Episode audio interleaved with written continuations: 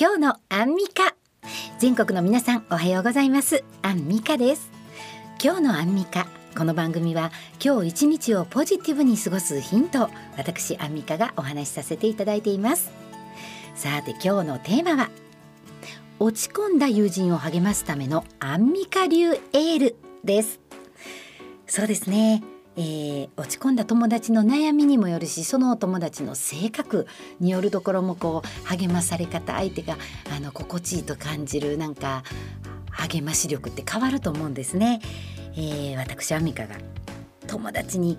エールを送る時に気をつけてること、うん、まず寄り添う相手が聞くだけでいいねんっていう子もいればなんかどんどん積極的にアドバイス欲しいっていう友達もいればもうただ一緒にカラオケ行ってっていう友達もいればいろいろです、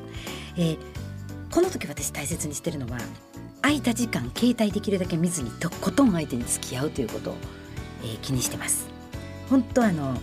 カラオケが好きな友達やったらそのカラオケの私が歌う時の歌の選ぶ歌詞のメッセージを大事にして押し付けがましくなくその歌の中に相手のメッセージを入れたり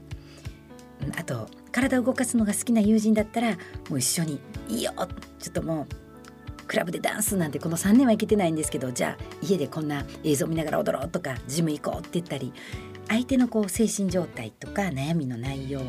あと性格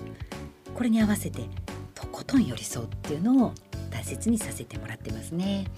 ねほんま聞くだけでいいっていう人もいれば別れた彼の悪口一緒になって言ってっていう友達もいますしそんがり分かった一緒になって面白おかしくポップに言うてもええけどほんまにその言葉に飲み込まれて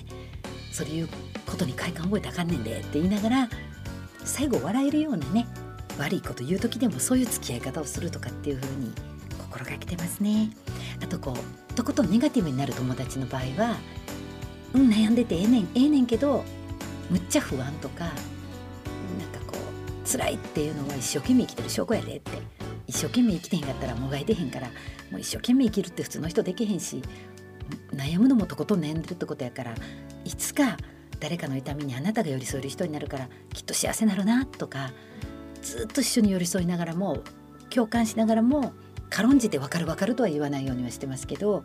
えー、最後にそんなあなたは必ず幸せになれるんやっていう風に光の方向に導くようにしてますね。で私個人的に好きな言葉があって、えー、座右の銘にこの泥にこそ酒蓮の花という言葉があります。仏教用語なんですけど蓮の花って冷たい恐ろしく冷たい泥の中どっちが上か下か分からんようなところから光の方向だけを感覚で信じてまっすぐ伸びてきて真っ暗で冷たい中。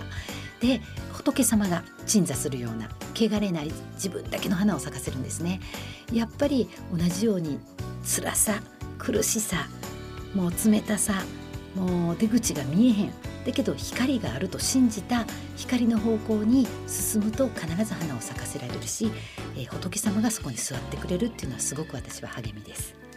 ということで、えー、今日のテーマは落ち込んだ友人を励ますためのアンミカ流エールでした。今日の言霊が誰かの胸に響いて何か今日もあなたの笑顔が誰かの心を照らす一日になったらいいなと思います。